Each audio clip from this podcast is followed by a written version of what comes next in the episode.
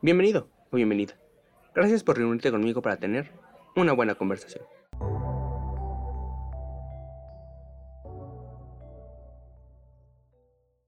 Las preguntas son el trampolín de toda mejora e innovación. Si no cuestionáramos lo que nos rodea, no se producirían avances. Los errores, las dudas y las preguntas adecuadas son los grandes motores del progreso de la humanidad. El acto de cuestionar está estrechamente ligado a la reflexión, y de hecho, es un elemento fundamental de disciplinas como la filosofía, la ciencia y el arte. Si aspiramos a ser creativos, es fundamental aprender a preguntar, cuestionar lo establecido y realizar las preguntas adecuadas. Porque no se trata de hacer preguntas a lo loco, lo complejo del asunto es llegar a formular buenas preguntas. Sin ellas, no daremos con una buena respuesta. Preguntar es todo un arte. Una buena pregunta puede marcar la diferencia en una investigación, por ejemplo, o llevarnos de un salto ante la solución de un problema. Por otra parte, el cuestionamiento es un fenómeno que tiene una importante vertiente interior. Dialogar con nosotros mismos, cuestionar las propias convicciones, dudar, etc., nos ayuda a crecer mentalmente, a no tener un pensamiento cerrado, sino abierto, inquieto, tolerante y curioso. Hola, ¿qué tal? Gracias por estarme escuchando un viernes más en nuestra tercera edición en el que precisamente espero que tengamos una buena conversación. Si me estás escuchando rumbo a tu casa o a aquel lugar en el que estés manejando, maneja con mucho cuidado y con precaución. Provecho si estás comiendo algo y empecemos. Cuando uno nace, en el licho familiar se tiene ya una religión establecida normalmente. Esta religión es inculcada hacia nosotros no como una posibilidad, no como algo en lo que creen, sino como una verdad absoluta. Es hasta que crecemos después que nos damos cuenta que hay otras religiones. ¿Esto qué quiere decir? Otras creencias relacionadas a la divinidad, a la supremacía y muchas veces también relacionadas a la creación sin importar la religión, tienen un mismo concepto. Creen en algo escrito, algo que no pueden cambiar, y se rigen bajo esos principios gran parte de su vida.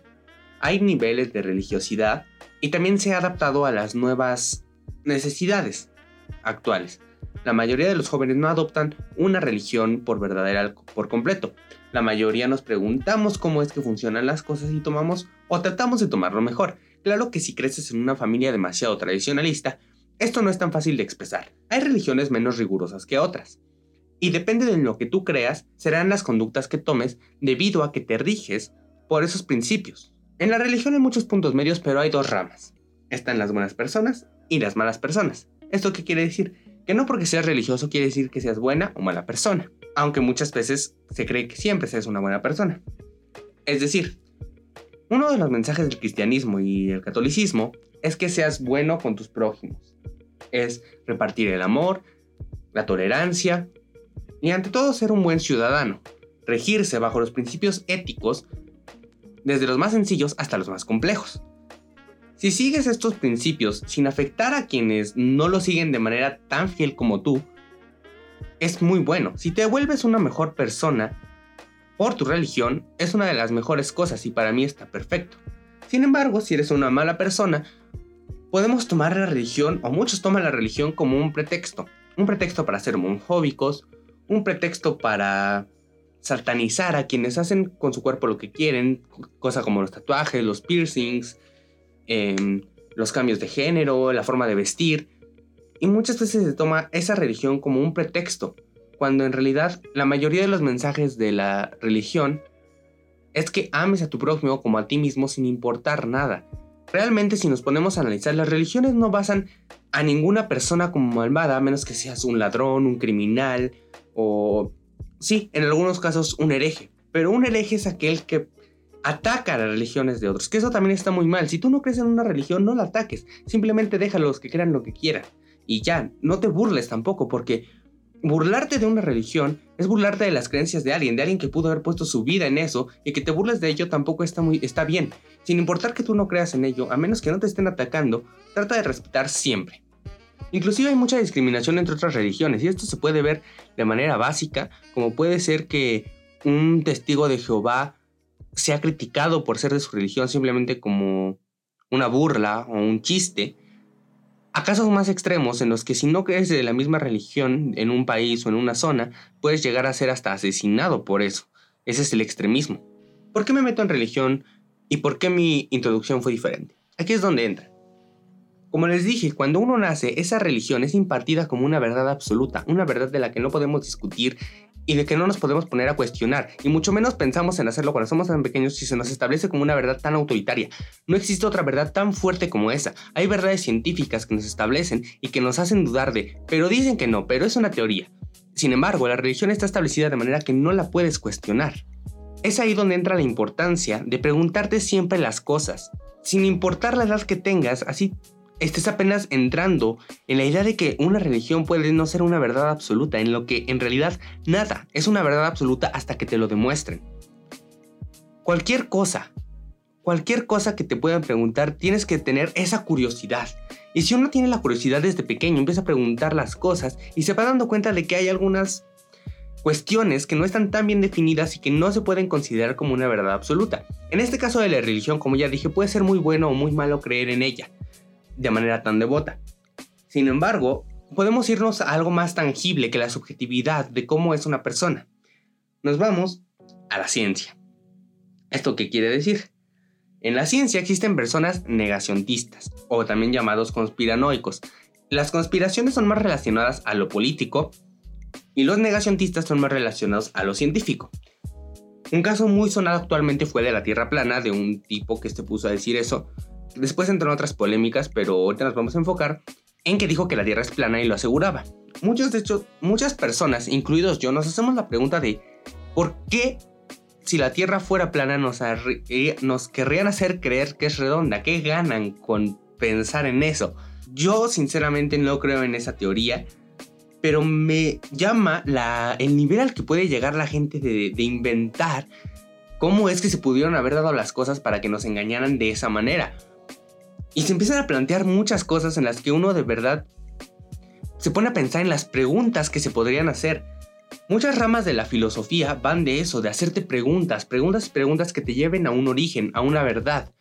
Y esto de la Tierra plana realmente es inofensivo. Si alguien cree que la Tierra es plana no le va a afectar. Si ayuda a creer a otras personas que la Tierra es plana, solo va a vivir engañado toda su vida, pero realmente no le va a afectar demasiado. A menos que avance mucho en algún aspecto en el que lo quiera probar y ponga en riesgo su salud o la de alguien más pero es un caso muy poco probable. Sin embargo, hay negacionistas que llevan las cosas a un nivel más alto y pueden llegar a ser peligrosos.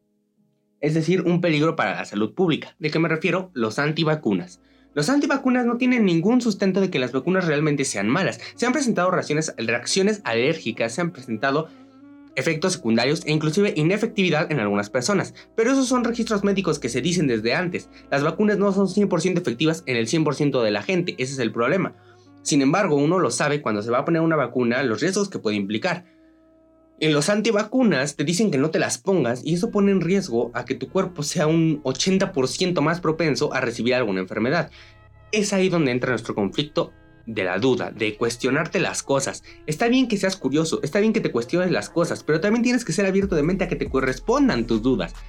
A no ser cerrado de mente a decir, pero eso no es cierto, porque es cierto. Y si te lo explican, sin importar que te den las bases más lógicas del mundo, tú digas, no, no es cierto, porque esto y por esto y por esto.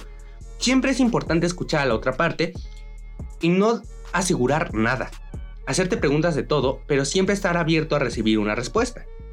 Y podemos ir más allá. La gente que cree en profecías no se pone a preguntar de dónde vienen, lo dan como una verdad absoluta también. El problema de todo esto es que se lo toman como si no hubiera algo en la tierra que lo cambiara y no necesitan sustentos porque la fe es demasiado poderosa, para bien o para mal. ¿Para mal en qué sentido? En que tú le puedes tener fe a un profeta que por alguna razón del destino acertó en algo que iba a pasar, que pudo ser simplemente dado por estadística o fue una simple coincidencia, y de ahí te puede decir que el mundo se acaba en dos días. Hay gente que se lo va a creer y que va a gastarse todo su dinero, que puede llegar aventurarse en algo extremo, que puede llegar a quitarse la vida por el miedo de vivir un holocausto, un Armagedón. Es ahí donde entran los problemas, porque no solo está en, que puede generar pánico, puede llegar a quitarse la vida, a, a convencer a otra persona de quitarse la vida porque va a llegar un fin del mundo y no quiere que lo vivan. Podemos llegar a esos extremos, pero sin irnos más allá. ¿En qué nos ayuda a ser curiosos? ¿En qué nos ayuda a tener en la mente una pregunta siempre, siempre preguntarnos por qué. Esa pregunta que tú te haces de niño todo el tiempo. Hay una etapa de la niñez en la que uno tiene una curiosidad inmensa y empezamos a preguntar absolutamente todo lo que nos dicen por qué. Y muy pocas veces realmente obtenemos una respuesta, porque llegamos a hartar a la gente que se los preguntamos y es como un porque sí o porque así es o porque pues así existe. Siempre hay una explicación más lógica que eso, siempre te lo pueden decir. Hay cosas de las que no estamos seguros, pero te pueden decir lo que se piensa de esas teorías si no te afecta. Si es una ley sustentada, está bien. Pero bueno, además de cuestionarme mi religión y las bases científicas bajo las que vivimos, ¿en qué más me puede ayudar el ser curioso o el preguntarme el porqué de las cosas? El siempre tener claro cómo es que se dan las cosas. Por ejemplo, en una estafa. Si alguien llega y te dice, oye, te voy a regalar 10 mil pesos. ¿Qué es lo que preguntas? ¿Por qué? Ah, porque ganaste un concurso. ¿Y por qué lo gané? Ah, porque metiste esto y tu vale. Y fuiste el comprador número... Ah, ok. Siempre preguntar por qué. Es lo mismo, las estafas piramidales funcionan así porque uno no hace preguntas. Si empiezas a preguntar cómo es que se genera el dinero y eso no te van a responder, eso es un mal augurio. Si, si, te dan vuelta a tus preguntas, quiere decir que no te quieren decir la verdad, que hay algo que te están ocultando. Entonces el preguntar, el tener siempre claro qué es lo que estás haciendo, el preguntar qué está pasando, te va a ayudar a evitar estafas, a evitar fraudes y te va a ayudar a evitar muchísimas cosas que se te pueden meter en la cabeza. Siempre debes tener ese sentimiento de curiosidad y de saber por qué pasan las cosas, por qué pasaron o por qué van a pasar. Nunca te quedes con la duda. Nunca te que nunca te dé miedo negar lo que te ponen como una verdad absoluta. Claro que hay que hacerlo con las personas correctas, no te vas a poner a cuestionarle a tu abuela o a tu madre la religión, tienes que hacerlo con gente que investiga la religión más allá de una verdad absoluta, que la investiga en base a los hechos históricos y por qué se dice lo que se dice y por qué se rigen como se rigen, por qué tienes que ir a una iglesia, a una mezquita, a una reunión, por qué tienes que dar el 10% de tu sueldo, por qué no puedes salir los sábados, por qué. Siempre pregúntate el porqué de las cosas. La religión es una de las cosas en las que más estoy hablando, porque la religión es una de las cosas que uno más se cuestiona. Una de las cosas en las que uno más puede entrar en conflicto entre más se pone a analizarla. Por eso muchas veces te dicen que no hay que analizarlo, simplemente hay que sentirlo. Y está bien si te va a llevar por un buen camino, pero si te están prohibiendo cosas que tú quieres vivir, cosas que no es normal, que no te dejen hacerlas, entonces empiézate a preguntar realmente qué es lo que está pasando. Pregúntate si lo que estás viviendo es normal y si te puedes plantear lo que te están diciendo como la realidad. Entonces sí, mi consejo final es que siempre te cuestiones absolutamente todo. La curiosidad es uno de los valores más grandes que tenemos como seres humanos. Somos la única especie que si tiene dudas las puede resolver a través del conocimiento que hemos dejado por miles de millones de años. No solamente nosotros como humanos, sino los investigadores que investigaron hace mucho tiempo lo que pasó antes y antes y antes. Tenemos en nuestras manos literalmente en nuestras manos, con tu celular podrías ahorita mismo buscar información de cientos de miles de temas y la vas a encontrar. Vas a encontrar puntos de vista distintos a los tuyos, vas a encontrar teorías, vas a encontrar leyes, vas a encontrar relatos que te hablen sobre cualquier cosa que te preguntes. Y ese es el principio de la filosofía, preguntarte el por qué. Más allá de un sentimiento de por qué existimos, qué, cuál es nuestra misión, es preguntarte si lo que te están diciendo es la realidad. Y se ha visto mucho. Con esto de la enfermedad que todos conocemos, ha habido mucho de qué hablar. Han habido muchos temas en los que dicen si en realidad es tan benigna como dicen, si alguien está sacando provecho de esto, cuál sería la ventaja en lanzar un virus programado, si en realidad la vacuna funciona, si en realidad todo estaba planeado, si vivimos en una simulación, muchas cosas. Como ya les hablé en el primer tema, habían hablado de los años 20 y que todo está programado para que cada 100 años la Tierra nos elimine. Pero no es así. Siempre hay que preguntarte, si alguien llega y te dice que el coronavirus no existe, pregúntale por qué. ¿Quién sabe? Igual y te encuentras a alguien que te da argumentos lógicos, que te mete con biología y te dice, no, es que el virus no puede mutar así porque hay bla, bla, bla. Pero si te dice simplemente, no, porque el gobierno quiere quitarnos el líquido de nuestras rodillas y eso, no tiene un sustento. Pero siempre cuestionate todo lo que te digan, todo, absolutamente todo.